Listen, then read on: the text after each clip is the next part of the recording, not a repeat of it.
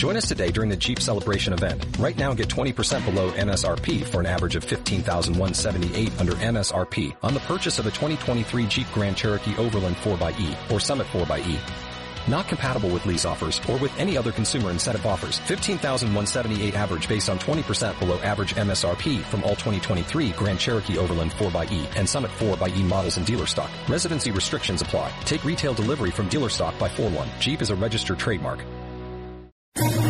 ¿Quieres especular en la bolsa de la mano de un profesional? Operativadax.com. Recibe al momento en tu móvil las compras y ventas que realiza Alberto Iturralde sobre el índice DAX. Nunca ha sido tan sencillo ganar en bolsa. Operativadax.com.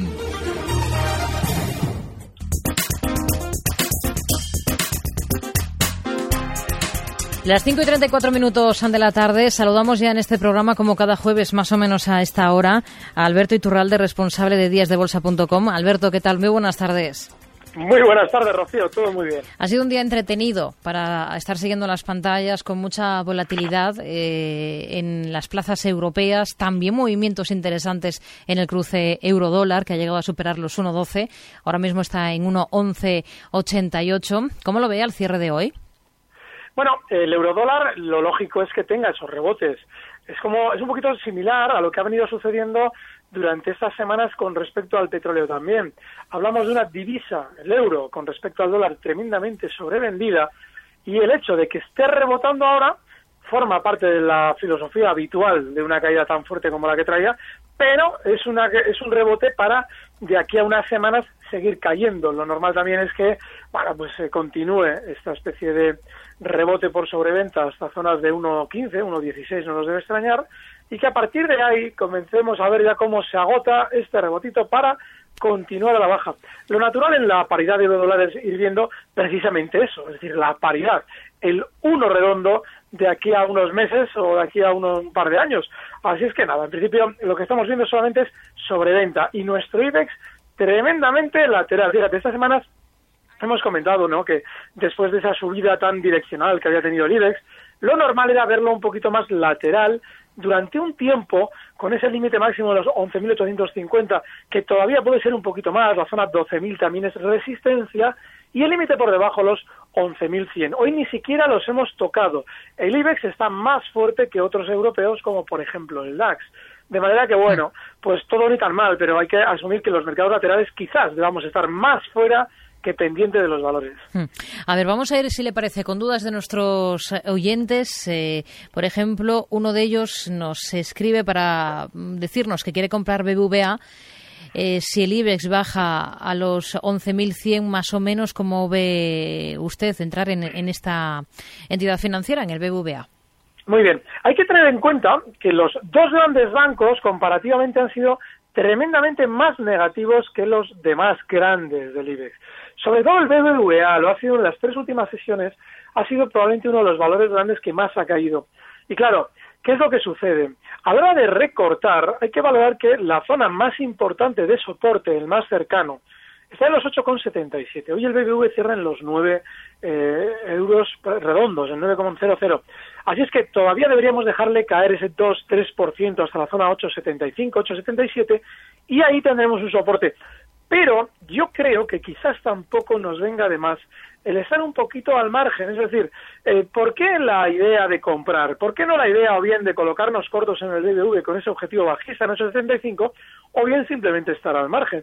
Tenemos el cuerpo de comprar porque hemos vivido subidas, pero las subidas también se acaban. Mucho cuidado con esa operación. Hmm. A ver si le parece, vamos a ir con los datos eh, definitivos de cierre de esta jornada para luego dar respuesta a dudas que nos están planteando nuestros oyentes. Por cierto, pueden llamarnos para intervenir al 91 242 83 83 y el WhatsApp para enviarnos esas cuestiones con un mensaje 657 78 91 16 657 78 91 16. En tiempo real, CMC Markets patrocina este espacio.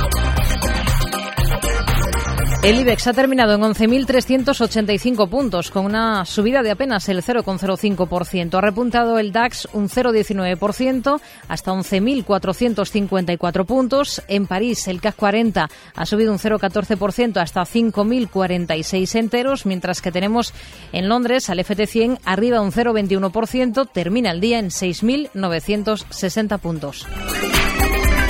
En tiempo real, CMC Markets ha patrocinado este espacio. La experiencia nos ha enseñado que no todos los traders son iguales. Por eso no nos parecemos a otros brokers.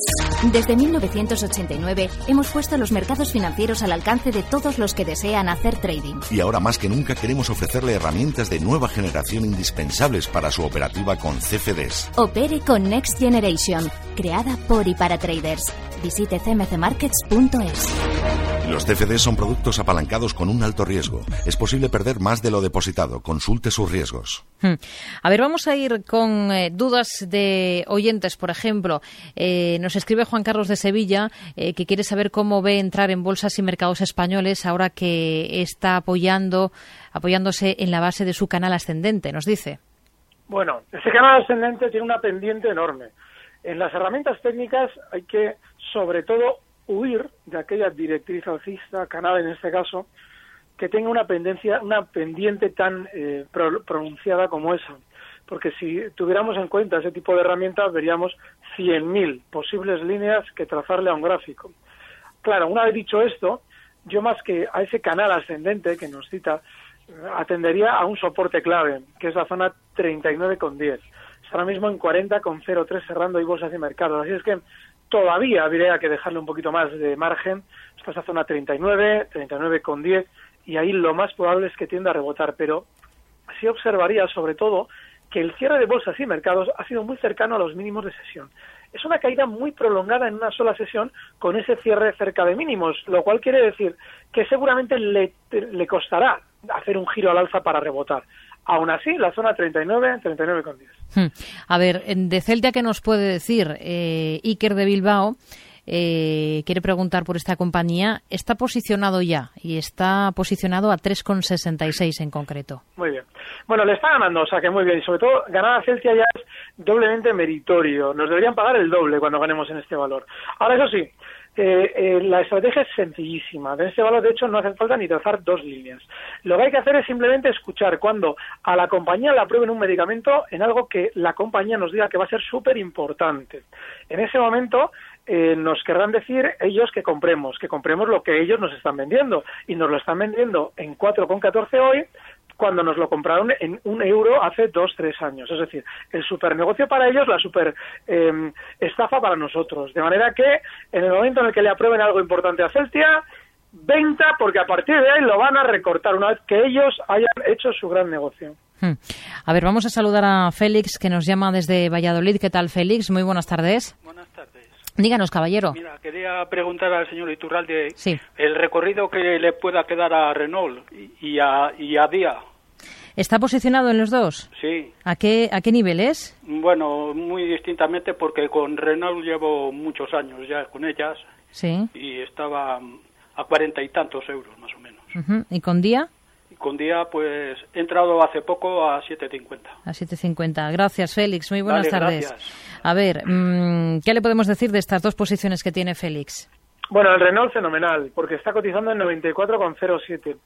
Lo que tendría en cuenta yo en este precio es qué pasaba en el año 2007. Y es que en el año 2007, tras una subida de muchos años, frenaba en la zona 122. Claro, como cotiza en 94, decimos, vale, esto no es resistencia todavía los 94. Sin embargo, esa parada en 122, que es el máximo, viene seguida de un movimiento lateral en el que ya sí vemos que la parte inferior es justo la zona 90.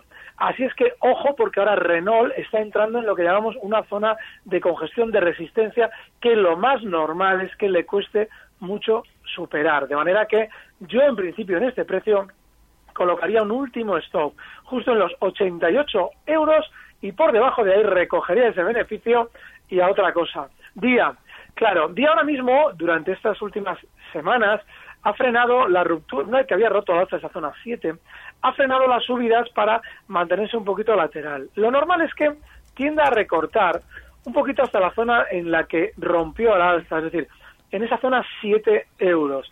Ahí es donde debemos colocar nuestro último stop. Así es que si tenemos día por debajo de 7, probablemente nos merezca la pena salir. Hmm. A ver, eh, le escribe, nos escribe un oyente, Pepe en concreto, eh, que quiere preguntarle eh, por este valor que estaba analizando, con lo cual pasamos ya de largo por día. Y también por red eléctrica tiene la posición a 76,09 y Eurofoods a 17,47. Muy bien. Red eléctrica. Es uno de los valores que con Nagas yo pensaba que iba a funcionar bien en contra del, bueno, pues en contra del IBE seguramente y durante su lateralidad. Ha roto ya a la baja durante la sesión de ayer el stop que yo le había fijado a este precio, así es que por debajo del 76,50 no hay que estar. Él está un poquito por debajo, muy bien. Hmm. Bueno, pues ahora mismo la siguiente zona de soporte en red eléctrica está justo en 73,50. Hoy cierra en 75,01, con lo cual, bueno, pues tiene ese 2% margen todavía en el precio para aplicar el stop. El caso de Eurofoods. Bueno, Eurofoods es un valor que había roto también una zona importante, la zona 17 al alza. Ahora en la caída, lo que ha hecho ha sido apoyarse justo en esa zona 17 y rebotar, con lo cual ya la estrategia es sencillísima. Por debajo de los 17 euros Eurofoods ya nos obliga a aplicar un stop, 17 euros. Hmm. A ver, vamos a saludar a Julia, que nos llama desde Castellón. ¿Qué tal, Julia? Buenas tardes. Hola, buenas tardes. Díganos. Mm, quería preguntar por Prosegur, porque es que subió bastante, lo tengo todavía, con, tenía con más ganancias, ahora con menos. Si me puede decir dónde, si debo vender ya hmm. o espero a ver si rebota. Muy bien. Gracias, Julia. Buenas tardes. Gracias. ¿Qué haría cuando va ganando con, con Prosegur? Colocar un último stock de beneficios. Y es que Prosegur, en esa especie de doble máximo que ha marcado durante estas últimas semanas, ese doble máximo está en la zona 5,60. Bueno, pues eh, nos ha colocado entre el doble máximo, hay una especie de mínimo justo en la zona 5. Bueno, pues en los 5 euros puede colocar ella su stop de beneficios, cotiza ahora mismo Prosegur en los 5,15, con lo cual sería un 3% de margen. Ya por debajo de esos 5 euros no es que el valor tenga una tendencia bajista a partir de ahí, pero sí que nos merece la pena amarrar el beneficio. Hmm. A ver, vamos a, dar paso a la agenda de cara a la próxima sesión. Hoy Prosegur, por cierto, ha presentado resultados. Ha ganado 47 millones de euros hasta marzo, un 18,4% más. Y enseguida continuamos con más valores en nuestro consultorio de bolsa con Alberto Iturralde, responsable de díasdebolsa.com.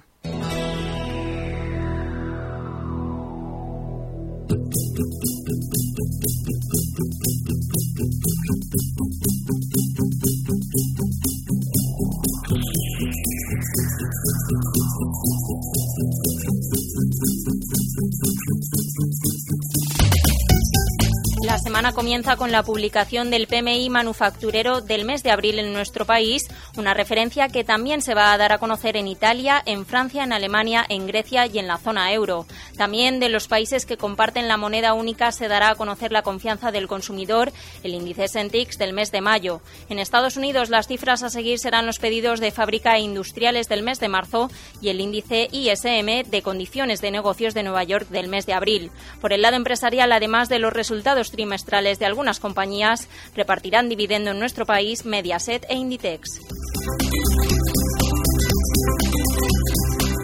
En Gestión a Radio, Tiempo Real, con Rocío Arbiza.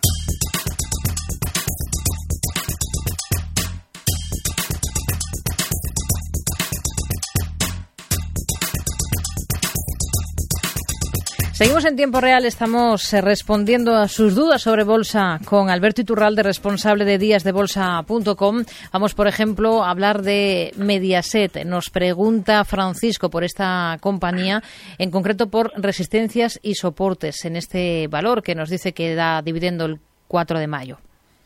Muy bien. Mediaset, una gran subida durante los dos últimos años, subida desde la zona 3,30 hasta los 12,50. Imagínense qué beneficio más grande acumula esa gran mano fuerte, ese núcleo duro de la empresa que empuja al alza el valor Mediaset y que ahora mismo está echando al mercado informaciones seguramente falsas sobre una posible OPA en el valor para que la gente compre todo lo que él nos quiere vender. A partir de ahí, la zona de resistencia, los 12.50, clarísimos máximos que ha marcado durante estos días. Y el soporte también, los mínimos de esta semana, justo en 11,75. Yo no estaría nunca en Mediaset durante esas semanas. Saludamos a Luis de Lleida. Buenas tardes, Luis. Hola. A ver, ahora sí que le escuchamos, Luis, díganos. Ahora sí. Vale. Bueno, entré hace dos o tres días en Red Eléctrica sí. y como aconsejó mm, el señor Iturralde, mm, puse el stop y, me salí.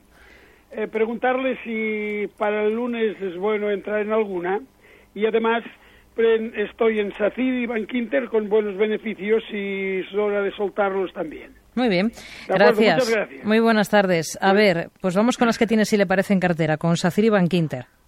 Bueno, el caso de SACIR es un precio que durante los últimos meses, después de todo el run run aquel de Panamá, en el que colocaron grandes cantidades de títulos desde dentro, en zonas de 5,40 y por encima de 5, lo descendieron, después de su gran negocio, hasta la zona 2,65. Vale. A partir de ahí rebota, rebota desde noviembre hasta ahora, pero no termina de superar en el rebote una zona clarísima de resistencia los 420. De hecho, estos últimos dos meses ha estado especialmente lateral.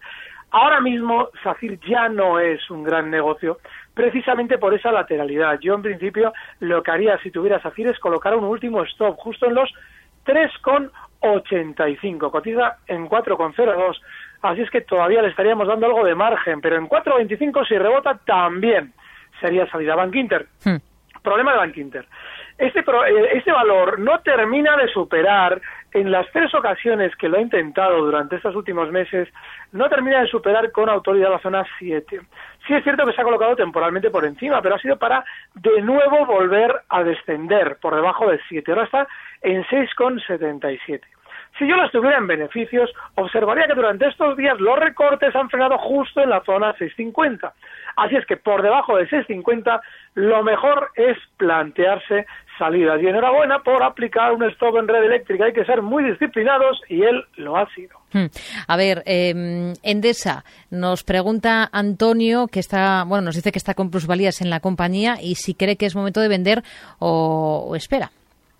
Bueno, Endesa ha tomado mucha velocidad a la baja. Eso es importante. No solamente es que un valor caiga, es cómo está cayendo. Y esta, desde luego, en la sesión de ayer fue tremendamente rápida. Hoy no lo ha sido tanto, pero eh, ahora mismo lo que sí apunta es que seguramente va a continuar con un poquito más de recorte.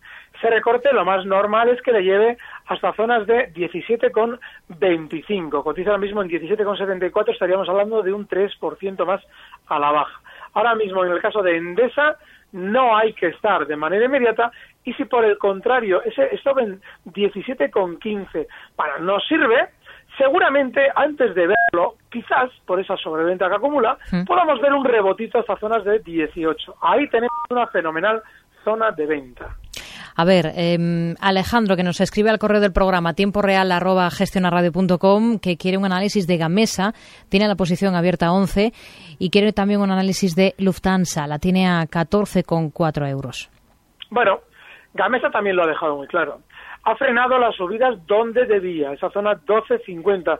Aquí, Rocío, lo hemos salido varias veces con ese nivel como inmensa resistencia. Lo ha sido. Y, de hecho, después lo que ha dibujado es un movimiento lateral con esos máximos en 12.50 y unos mínimos en los 11,75. Ese movimiento lateral lo que nos quiere decir es que una vez que se sitúe por debajo de la parte inferior de los 11,75 es salida.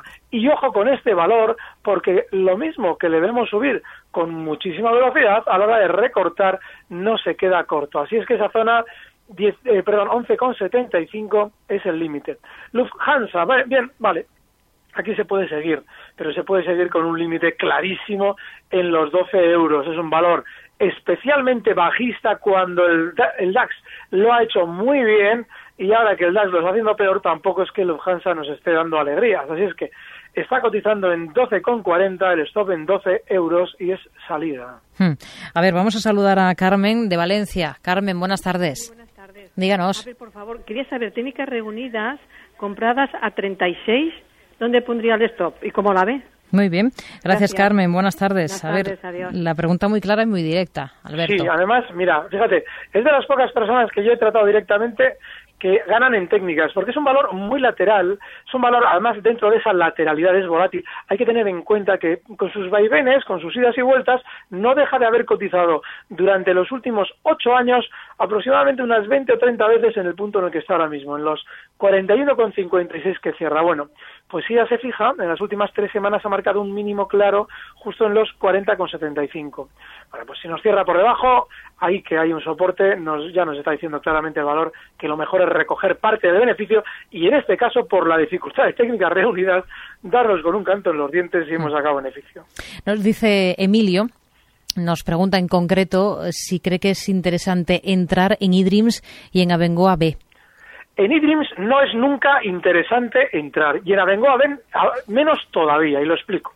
eDreams la subida la ha hecho hasta donde debía. De hecho, aquí, Rocío, también hemos insistido. En la zona 420 hay una inmensa cantidad de enganchados en el rebote que hizo el pasado mes de julio de 2014 hasta esa zona. Ahí picó mucha gente también y por eso, ahora en el rebote que traía desde un euro hasta los 4.20 no ha podido superar esa zona porque hay mucha gente enganchada. Si un valor ya tiene un historial delictivo como eDreams, que no es poca cosa lo que nos ha hecho, no debemos tenerlo en cartera porque hay mucho más peligro que posible beneficio. De hecho, gráficamente estos días ya se ha situado claramente por debajo de los 3.50. Y eso es probablemente también un giro a la baja claro que le pueda proyectar estas zonas de 3 euros. En principio cierra en 3.40 todavía hay margen de caída. Vengo a ver otro tanto de lo mismo. Claro, alguien nos dirá, no, no, si esta no ha salido a bolsa. No, pero esta dejó una gran cantidad de enganchados justo en el punto en el que ha frenado la subida. Es decir, por encima de 3,40. Durante junio, julio y agosto y septiembre de 2014 hizo un techo clarísimo para recortar con tanta fuerza, fíjate, desde los 4,60 hasta los 0,87. Ahí, por encima de los, 4, de los 3,40 y hasta los 4,60 llevan cantidad de enganchados. En la subida, en el rebote, ha frenado justo ahí, con lo cual ya no hay que estar en la lengua porque está de vuelta a la baja y seguramente va a continuar caídas, en principio, estas zonas de 2,77. Pues nos quedamos entonces pendientes eh, con estos niveles en estos dos valores. Alberto Iturralde, responsable de díasdebolsa.com. Gracias, como siempre. Hablamos la próxima semana. Muy buenas tardes. Muchas gracias, Rocío. Un fuerte abrazo. Recibe al momento las operaciones de Alberto Iturralde vía SMS en tu móvil. Operativa DAX.com.